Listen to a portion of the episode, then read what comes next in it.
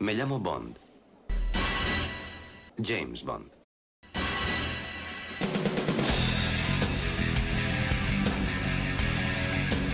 Hola, soy Alberto López y mi nick en los foros es Klaalk. Bienvenidos a un nuevo podcast temático de Archivo 007. En esta edición número 30 veremos lo que los anglosajones llaman highlights, es decir, los puntos más destacados o aquellos momentos que quedaron para el recuerdo de cada una de las 22 entregas de la franquicia, desde Doctor No hasta Quantum of Solace.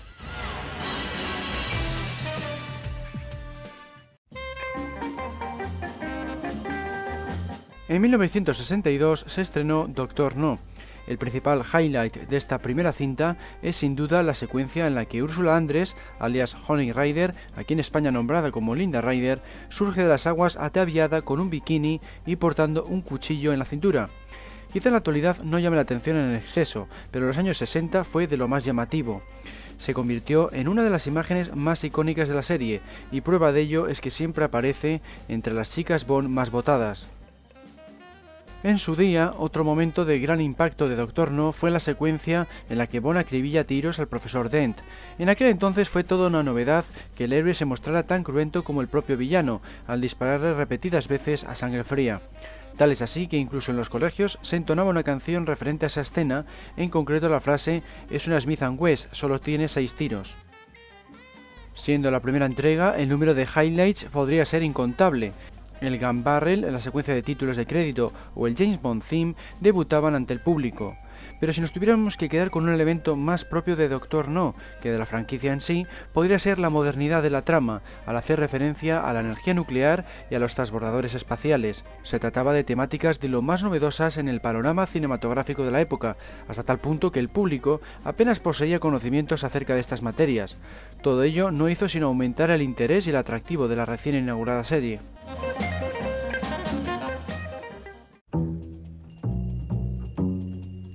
Desde Rusia con Amor fue la siguiente entrega, que llegó tan solo un año después, en 1963.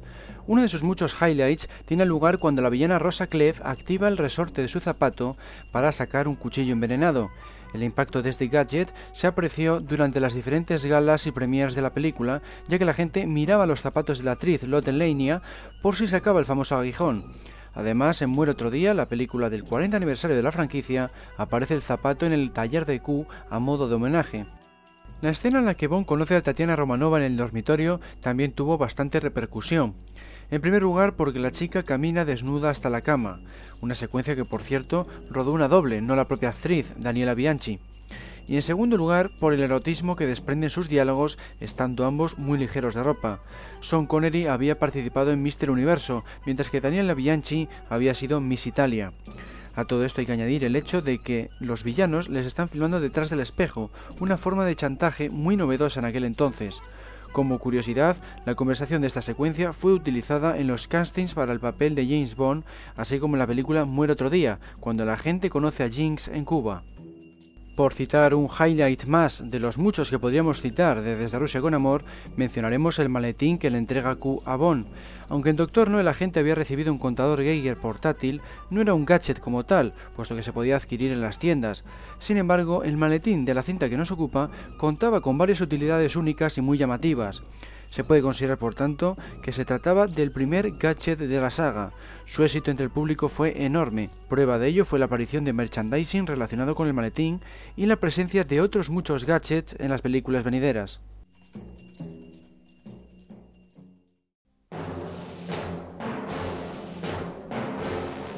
En 1964 se estrenó el tercer filme, Goldfinger, aquí en España titulado como James Bond contra Goldfinger. Uno de los momentos más famosos, de los muchos que tiene esta entrega en particular, es aquella en la que Bond se quita su traje de buceo para desvelar un smoking blanco. Son muchas las películas y series de televisión que han rendido homenaje a este detalle tan glamuroso. Por ejemplo, Remington Steel, protagonizada por un futuro James Bond, Pierce Brosnan, y Mentiras arriesgadas, en la que Arnold Schwarzenegger daba vida a un agente secreto americano. Otra imagen muy recordada de Goldfinger es aquella en la que Jill Masterson muere por asfixia cutánea al haber sido bañada en oro. La actriz apareció con ese maquillaje en multitud de publicaciones y no faltó por supuesto en los pósters de la película.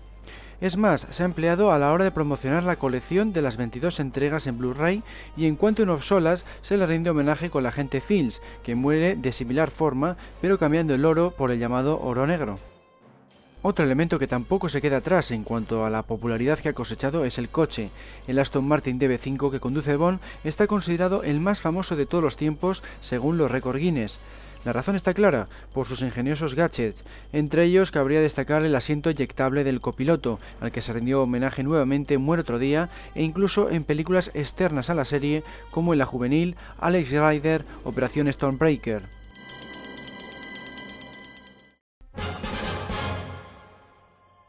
Al año siguiente llegó a las pantallas Thunderbolt, aquí conocida como Operación Trueno. En ella la gente emplea un diminuto respirador para bucear. Su impacto en el público fue tal que incluso el departamento de producción recibió una llamada telefónica preguntando dónde se podía conseguir ese dispositivo. El locutor debió morirse de vergüenza cuando se enteró de que el actor simplemente contenía la respiración, que el efecto solo se consiguió por medio del montaje. No obstante, con el paso del tiempo llegó a inventarse algo parecido, como hemos visto en el podcast temático número 27 titulado Realidad o Ficción. El respirador formó parte de los incontables guiños de Muere otro día y apareció, aunque ligeramente distinto, en el episodio 1 de Star Wars, La amenaza fantasma. Pero sin lugar a dudas, el gadget más famoso de este filme no es el mencionado respirador, sino el jetpack, esa mochila propulsora con la que 007 consigue escapar de un castillo al comienzo de la película. Suele ser el gadget más valorado en las encuestas, y no es para menos, porque existía de verdad y fue la primera vez que se utilizó en el cine. Otro de los puntos destacados de Operación Trueno lo constituyen las espectaculares secuencias submarinas. Aunque una buena parte del público consideraba que ralentizaban en exceso la película, fueron uno de los principales reclamos publicitarios. De hecho, se llegaron a proyectar en un museo oceanográfico. Además, el filme podía presumir de ser el que poseía mayor cantidad de metraje submarino hasta ese momento.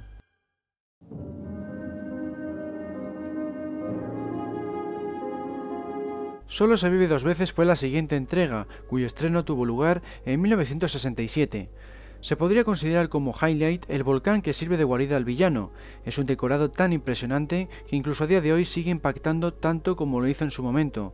Costó un millón de dólares, la misma cifra que se había empleado en rodar Doctor No, lo que deja clara su complejidad. Otra gran virtud de este filme es la de mostrar por primera vez al gran archienemigo de Bond, Ernst Stavro Blofeld. El aspecto que se le otorgó a Donald Pleasence no podía haber sido más acertado. Calvo y con una cicatriz, contaba además con un gato blanco al que acariciaba. Todos estos elementos le convirtieron en un icono más de la franquicia y fue parodiado en multitud de producciones, por ejemplo en la serie de animación El Inspector Gadget o en las películas de Austin Powers. También habría que destacar a la pequeña Nelly. Es la primera y última vez hasta la fecha en la que se ve a Bond pilotando un vehículo aéreo cargado de gadgets si exceptuamos los Sweet Blades de Muere otro día. Los productores querían un Aston Martin como el de Goldfinger pero volador. El resultado no pudo haber sido más acertado. El ultraligero, diseñado y pilotado por el antiguo comandante de la RAF, Ken Wallis, llegó a aparecer incluso en uno de los postes promocionales.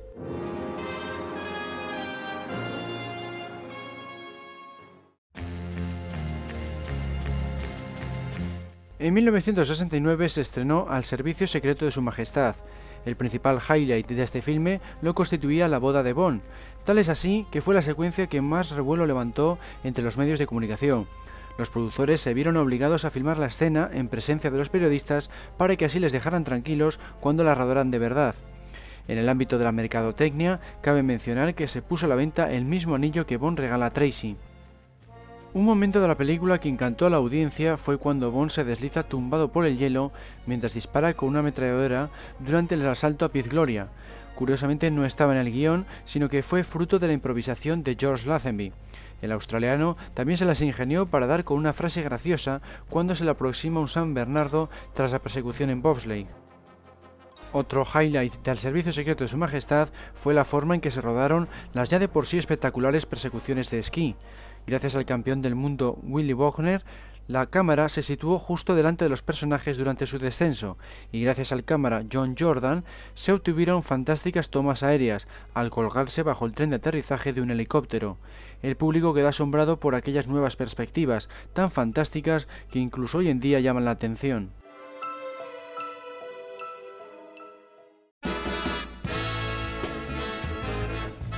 Diamantes para la Eternidad, llegada a los cines en 1971, fue la siguiente entrega.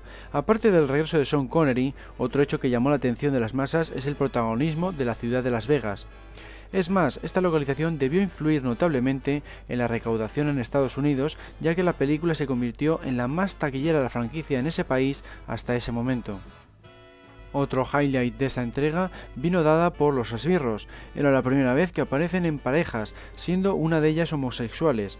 Por un lado aparecían el señor Keith y el señor Wind, dos psicópatas gays de lo más peculiares, incluso a la hora de matar. Por otro lado están Bambi y Pluto, chicas atléticas que a punto estuvieron de derrotar al mismísimo 007 en un combate cuerpo a cuerpo, algo también inédito hasta ese momento. Mención aparte merece la pelea entre Bond y el contrabandista Peter Franks. Aún a día de hoy sigue conservando el honor de ser el combate ubicado en el espacio más pequeño al tratarse de una cabina de ascensor. La escena transmite la tensión de las mejores peleas de la serie gracias al buen hacer del aclamado coordinador de especialistas Bob Simons.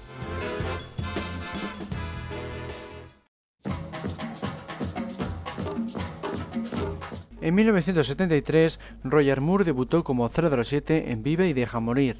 La incorporación del que fuera Simon Templar, alias el Santo, en la pequeña pantalla se podría considerar uno de los highlights de la película.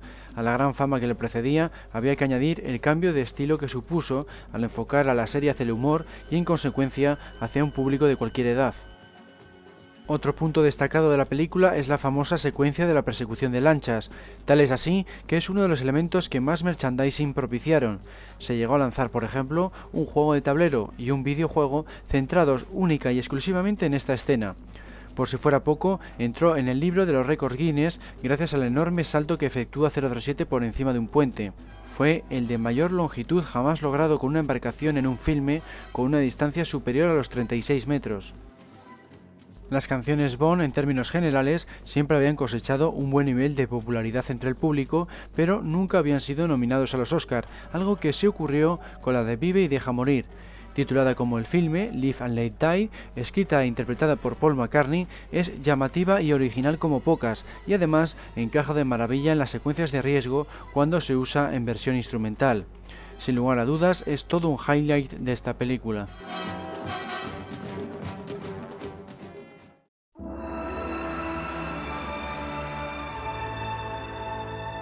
El hombre de la pistola de oro de 1974 fue la siguiente cinta.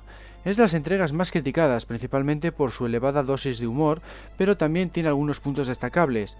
El principal lo forma, según muchos, el villano, encarnado con brillantez por Christopher Lee. Su personalidad está perfectamente definida y supone todo un reto para Bond desde el comienzo de la trama. Otro highlight sería el fantástico salto en coche que efectúa Bond al girar 360 grados en el aire. La acrobacia tuvo que ser calculada previamente por medio de la informática de la época y por eso el resultado fue tan perfecto. La única pega de la secuencia reside en la sustitución de la música por un pitido de lo más cómico y ridículo. Cabe destacar que en El hombre de la pistola de oro llaman más la atención los gadgets del villano que de Bond, algo que nunca había ocurrido hasta ese momento. Su coche volador y sobre todo su pistola de oro, formada a partir de diferentes elementos cotidianos tales como un bolígrafo o un encendedor, impactaron al público en suma medida. Tal es así que recientemente se han lanzado al mercado réplicas del arma. También ha hecho acto de presencia en varios videojuegos.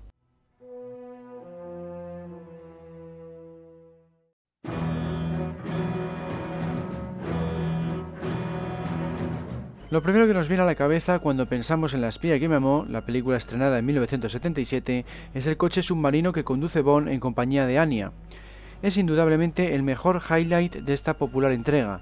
Por primera vez, la acción automovilística no solo se desarrollaba por tierra, sino también por debajo del agua, constituyendo unas secuencias llenas de espectacularidad. Otro elemento que ha superado la prueba del tiempo es el personaje de Tiburón. Llamado así en honor a la película de Steven Spielberg, amigo del productor Cavi Broccoli, este esbirro se caracterizaba por llevar una dentadura metálica que empleaba para asesinar a sus presas. Pronto se convirtió en uno de los personajes más icónicos de la franquicia, apareciendo en multitud de productos de merchandising, entre ellos los videojuegos. Tal fue su éxito que es el único secuaz físico que llegó a aparecer en dos entregas, puesto que vuelve a ir a por Bond en Moonraker.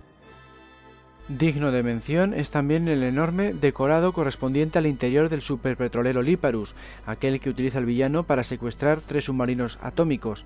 Como ya ocurriera con el volcán de solo se vio dos veces, una década antes, era tal prodigio que incluso tuvo su propia presentación ante los medios y permitió el rodaje de una batalla de gran envergadura.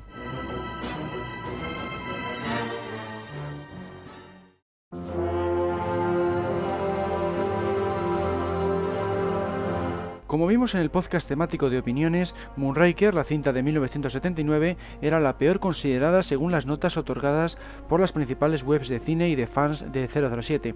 No obstante, como cualquier otra película, también tiene sus highlights. Ahí está, por ejemplo, el fantástico teaser con que da comienzo la historia, en el que Bond debe quitar el paracaídas a un adversario en pleno descenso. La secuencia requirió de más de 80 saltos durante su rodaje, dada su complejidad. Dejando a un lado los gustos y preferencias del público, lo cierto es que los efectos especiales son impresionantes, sobre todo en las secuencias ubicadas en el espacio exterior. Los transbordadores, la estación espacial o la batalla entre astronautas alcanzaron tal nivel de calidad que el filme fue nominado al Oscar a los mejores efectos especiales. Por desgracia no lo ganó, algo que sí había conseguido Operación Trueno. También llama la atención la secuencia en la que Bond se encuentra probando el simulador de gravedad. El realismo y la tensión transmitidos hacen que no tenga nada que envidiar a las mejores escenas de la franquicia. Lo curioso del caso es que el efecto se obtuvo de una forma bien sencilla. Roger Moore simplemente tuvo que sostener una aspiradora cerca de su cara.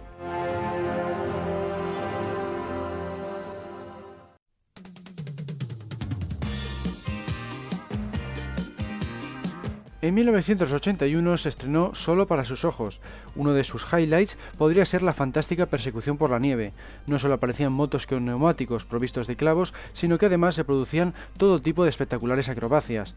También se dedica un tiempo a la tensión, cuando Bond es disparado por Klieger como si de un francotirador se tratara. En fin, la escena no podía ser más variada y trepidante. Cabe destacar por otro lado la vuelta de Blofeld, el archienemigo de Bond. Tiene lugar en el teaser inicial, en el que se incluye a la esposa del agente al aparecer la lápida de su tumba y la frase mencionada por Bond en la película Al servicio secreto de su majestad, We have all the time in the world. La secuencia irradia originalidad como pocas al mostrar a 007 atrapado en un helicóptero controlado remotamente por el villano y sirve de colofón de lujo para este. Si tuviéramos que mencionar un tercer y último highlight, podría ser la fabulosa escalada a cargo de Bond al final de la película. Se trata de una escena cargada de tensión, especialmente cuando el espía se ve amenazado por un esbirro de cristatos. El eco de sus golpes sobre los anclajes o los repetidos descensos de su enemigo cuando consigue sacar de la roca algunos de ellos fomentan la sensación de peligro en el público con gran acierto.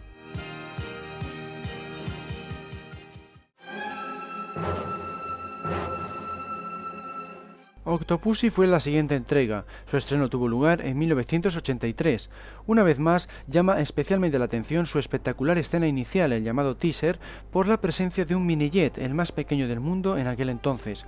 La primera sorpresa viene cuando le vemos surgiendo de un remolque para caballos, la segunda cuando es seguido de cerca por un misil teledirigido la tercera y última, cuando Bond aprovecha ese mismo proyectil para completar su misión, consistente en destruir un hangar, algo que consigue pasando a su través mientras los soldados enemigos tratan de cerrar las puertas. Otro highlight de Octopussy es la localización de la India. Fue la primera y última vez hasta la fecha que la gente visitaba este país, de modo que se aprovecharon al máximo todos sus elementos. Veremos, por ejemplo, una cacería por la jungla, una persecución en los vehículos de tres ruedas conocidos como tuk-tuks o el clásico mercadillo habitado por escupefuegos y otros pasacalles. Igualmente destacable es la secuencia del tren, ya que de igual forma fue la primera y última vez que hasta la fecha que veíamos a Bond luchando sobre el techo de los vagones. La espectacularidad no podría ser mayor porque se enfrenta tanto a Govinda, el esbirro de Kamal Khan, como a uno de los gemelos lanzacuchillos, habido por vengar la muerte de su hermano al observar que 007 lleva puesto su vestuario.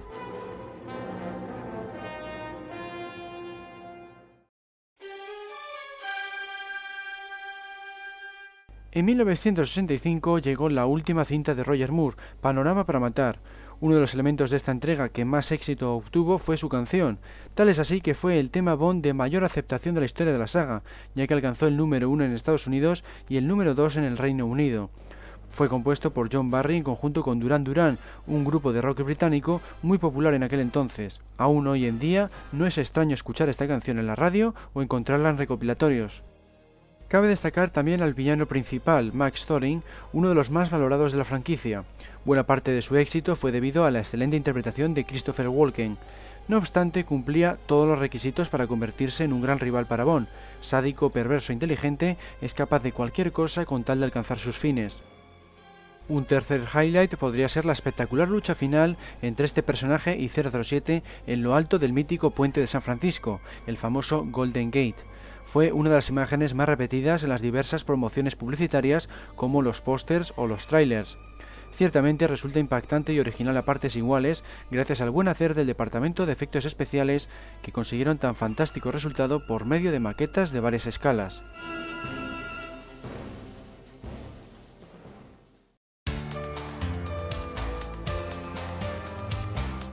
Alta Tensión supuso el debut de Timothy Dalton como James Bond. Su estreno tuvo lugar en 1987, por lo que servía de celebración del 25 aniversario de la saga.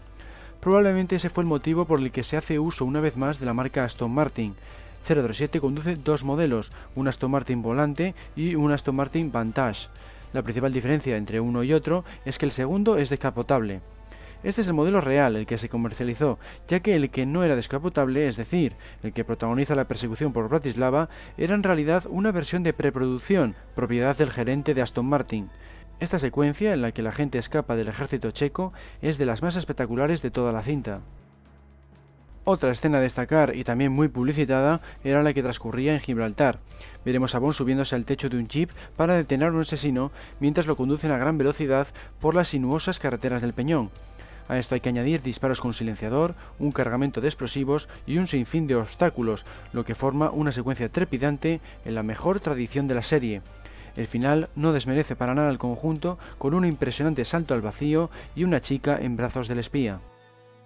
Lo mismo se puede decir de la pelea final entre Necros y Bond, al tener lugar ni más ni menos que en una red de carga colgante en pleno vuelo constituye sin duda una de las escenas más originales e impactantes de la franquicia, con una realización técnica digna de elogio. Era tan sumamente arriesgada para los especialistas que fue la única vez que uno de ellos se vio obligado a emplear el paracaídas de emergencia, cuando la red se empezó a balancear peligrosamente en dirección a la cola del avión.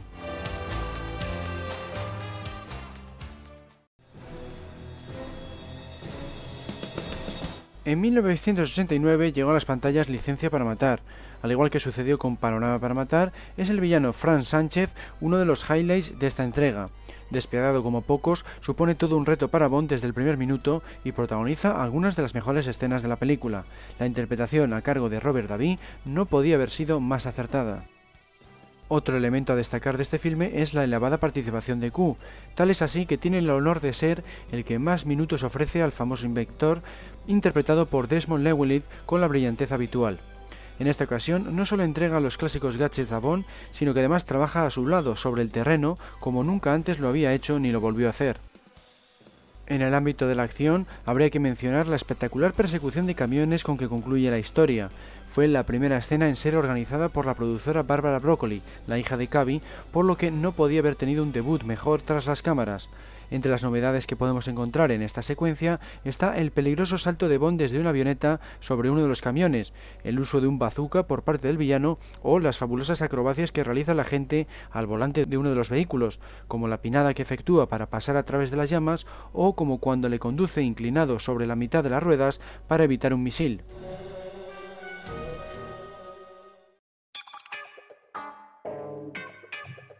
La primera película de los 90 fue GoldenEye, lanzada en 1995. Uno de los personajes con más aceptación de este filme fue el de Senia. No solo era una villana con mayúsculas, sino que presentaba varias novedades, como su masoquismo y el hecho de luchar cuerpo a cuerpo contra Bond, algo pocas veces visto en las entregas anteriores. Si a esto añadimos una fantástica interpretación por parte de la exmodelo Funke Jansen, el resultado no podía haber sido mejor. Si bien recibió tantas críticas como elogios por parte de los fans, los críticos y el público, la secuencia del tanque tendría que considerarse un highlight de esta película. Es lo que más se recuerda de ella porque supone toda una novedad, no solo en el filme, sino en el género de la acción. Por otro lado, su realización técnica se sitúa en los niveles más altos de la serie, ya que se tuvieron que recrear algunas calles de San Petersburgo con decorados durante su rodaje. La razón estaba en que el peso del vehículo podía haber dado problemas con el alcantarillado de la ciudad. La pelea final entre Alec y Bond supone otro punto destacado de GoldenEye. Tiene una intensidad y una fuerza que no se veía desde tiempos de Connery. Enseguida recuerda el enfrentamiento entre 007 y Red Grant en Desde Rusia con Amor a bordo del Orient Express. Además, supone la primera vez que vemos a Bond enfrentándose a un antiguo compañero del MI6.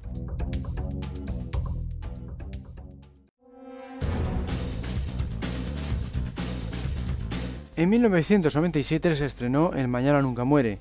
Lo primero que nos viene a la cabeza cuando pensamos en esta película es la soberbia persecución en moto, aquella en la que Bond y la agente china Wei Ling deben escapar de los hombres de Carver estando esposados. Es la primera vez que vemos a Bond en este vehículo si exceptuamos la película no oficial Nunca digas nunca jamás y un pequeño fragmento de Diamantes para la Eternidad en el que hace uso de una para huir de sus perseguidores por el desierto de Las Vegas. De entre todas las acrobacias que pueden verse durante este metraje, cabría destacar el impresionante salto sobre las aspas de un helicóptero. Lo mismo sucede con la persecución en coche. Si bien tiene ciertos elementos típicos como los gadgets o el hecho de que el vehículo acabe destrozado, guarda también un buen número de novedades, como la idea de que Bond conduzca desde el asiento de atrás por medio de su teléfono móvil. También llama la atención que toda la secuencia tenga lugar en un aparcamiento, cuando habitualmente este tipo de escenas se sitúan en localizaciones a cielo abierto. La presencia de Paris podría entrar dentro de los highlights del Mañana Nunca Muere, ya que es la primera vez que vemos a Bond con una antigua compañera sentimental. Esa novedad añadió cierta dosis de humanidad y drama a la película, algo que contentó a la gran mayoría de la audiencia. Esta idea fue planteada por el propio Pierce Brosnan para otorgar algo más de profundidad a su personaje.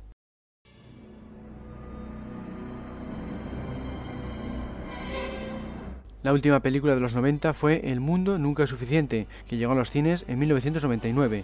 Uno de los elementos que prácticamente posee el respaldo de casi todo el mundo es el personaje de Electra, en buena parte debido a la brillante interpretación de la actriz francesa Sophie Marceau. Es una de las chicas Bond más complejas de la serie, capaz de engañar incluso al propio 007 y llevar el peso de la historia se puede considerar como la única gran villana de la franquicia porque tiene un mayor protagonismo incluso que el terrorista Renard y es ella quien realmente está al cargo de la operación. Otro highlight del mundo nunca es suficiente se encuentra, como en otras tantas ocasiones, en el teaser inicial, con esa espectacular persecución de lanchas a través del Támesis. Aunque Bond ha empleado varias embarcaciones a lo largo de la saga, nunca había usado una cargada de gadgets.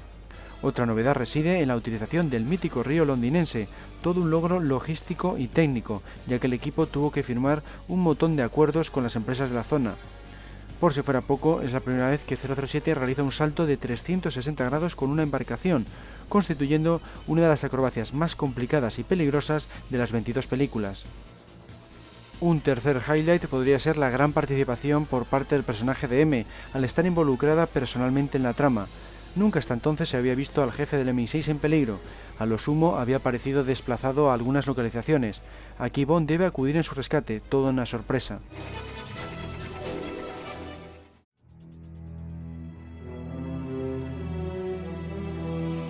En 2002 llegó la película del 40 aniversario, Muere otro día. Uno de sus puntos más destacados es la aparición de un nuevo modelo de Aston Martin, el Bankis, con otro gran repertorio de gadgets.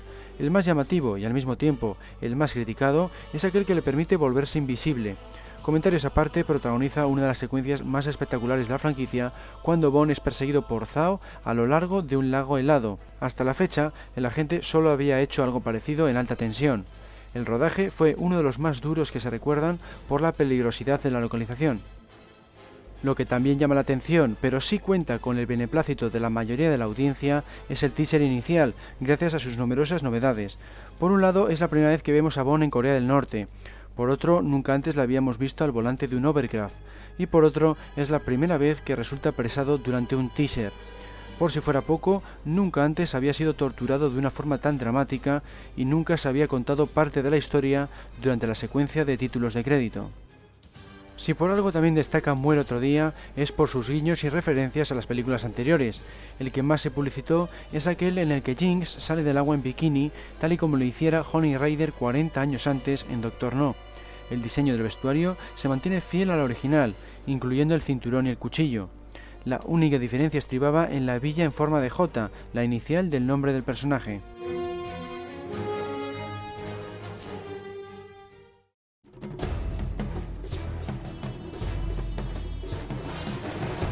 Casino Royale supuso el debut de Daniel Craig en el año 2006. Su principal highlight es el hecho de ser un reboot, es decir, un reinicio de la franquicia al basarse en la primera novela de Fleming, de igual título. Se muestra un Bond más joven e inexperto tratando de cumplir su primera misión como agente doble cero. Las similitudes con la obra literaria son mayores que nunca, incluyendo un enfoque hacia el realismo y la crudeza. Este cambio de aires fue aceptado por la gran mayoría de los fans, el público e incluso la crítica, lo que derivó en un nuevo récord de taquilla y diversas nominaciones y premios. Otro punto a destacar es la partida de póker, como no podía ser de otra manera. Nunca antes se había mostrado con tanto detalle y nunca había tenido tanta relevancia en la trama. Bond debe ganar al villano Lechifre para que se vea obligado a acudir al MI6 en busca de protección de sus clientes, terroristas y criminales de todo el mundo. Supuestamente Fleming pasó por algo parecido en su época de espía y eso dio lugar a la idea de la historia. La parte romántica de la película es sin duda otro de sus highlights, ya que viene a justificar el comportamiento de Bond hacia las mujeres. Además, en las entregas anteriores solo se había mostrado una relación tan intensa en Al Servicio Secreto de Su Majestad, precisamente por ser también muy fiel a la novela en la que se basa. Las secuencias protagonizadas por Vesper y 007 cuentan con estupendos diálogos y derrochan química por los cuatro costados.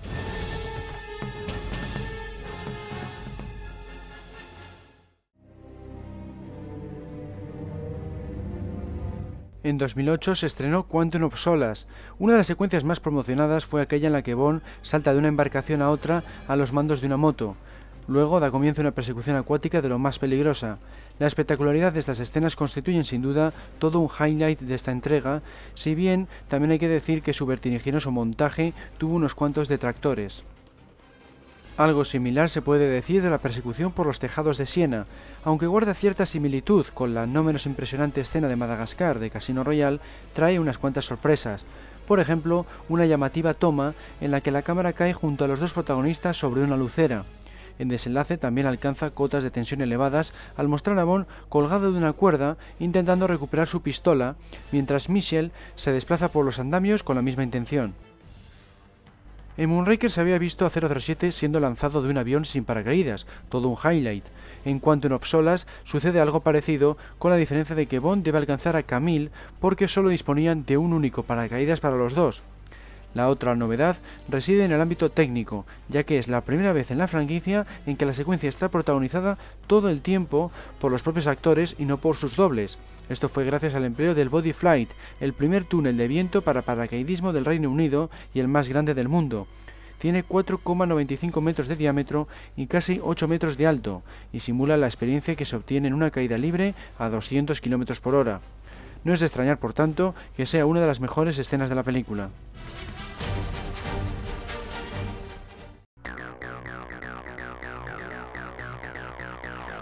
Seguro que no están todos los que son, pero son todos los que están. He tratado de seleccionar los highlights que a mi entender impactaron más al público, pero es una temática en la que entra mucho en juego la subjetividad de cada uno. Al menos espero que sirva para ofrecer una perspectiva general de algunos de los mejores puntos de la franquicia. Me despido no sin antes recordaros que podéis acceder a los anteriores podcasts en la sección Media Audio Podcast temático de archivo007.com. También os recomiendo que os paséis por su foro, ubicado en www.archivo007.com barra foros. Un saludo a todos y hasta la próxima.